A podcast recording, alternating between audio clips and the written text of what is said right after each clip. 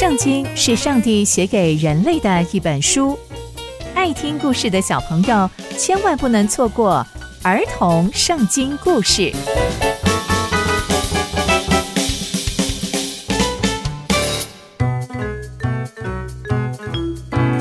各位亲爱的大朋友、小朋友们，大家好，我是佩珊姐姐。小朋友们，今天佩珊姐姐要跟大家分享的故事是大卫数点人口。我们在前一集中知道。约押平息了叛变，那接下来以色列百姓会过着平静安稳的生活吗？还是又会发生什么样的事情呢？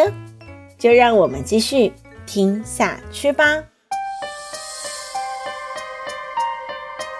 上帝对以色列人发怒，他就跟大卫王说：“哎，大卫王，我啊要惩罚这些以色列百姓。”你去数点一下以色列和犹大的人数吧。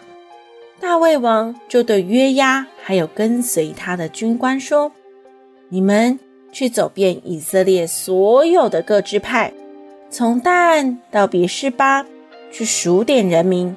我要知道人民的数量。”约押王就回答大卫王说：“嗯，无论人民有多少。”上帝都会再增加一百倍的。哇！我愿我主我的王可以亲眼看到这神迹啊！不过，我主我王为什么要数点人数呢？大卫王并没有跟他们说。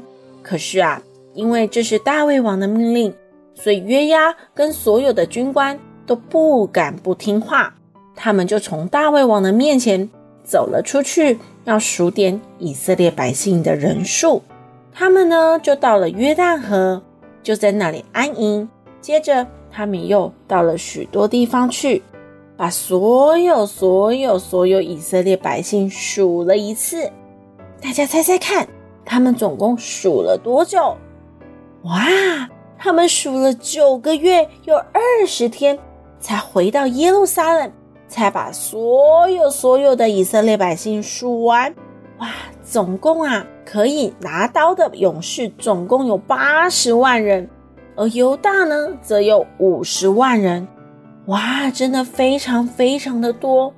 这也坐实了刚刚约押跟大卫王所说的，无论人民有多少，上帝都会再增加一百倍。哇！这么多的人数，真的是上帝的恩典呢。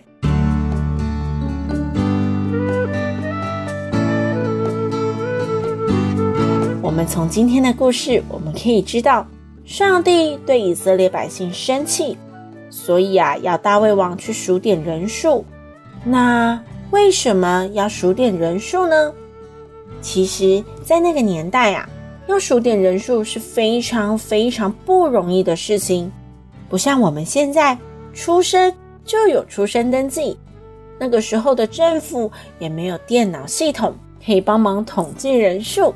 所以啊，要数点人数是非常非常困难的事情，所以他们总共花了九个月有二十天才数点完成。这也让大卫王和以色列各百姓跟各军官再次数点了上帝的恩典，因为啊，他们一路以来面对了许许多多的挑战，但上帝仍然使他们的生命存活下来。甚至可以说相当的兴旺，光是数人数就需要将近十个月的时间呢。那接下来又会发生什么样的事情呢？上帝又会如何管教这群以色列百姓呢？刚刚佩珊姐姐分享的故事都在圣经里面哦，期待我们继续聆听上帝的故事。我们下次见喽，拜拜。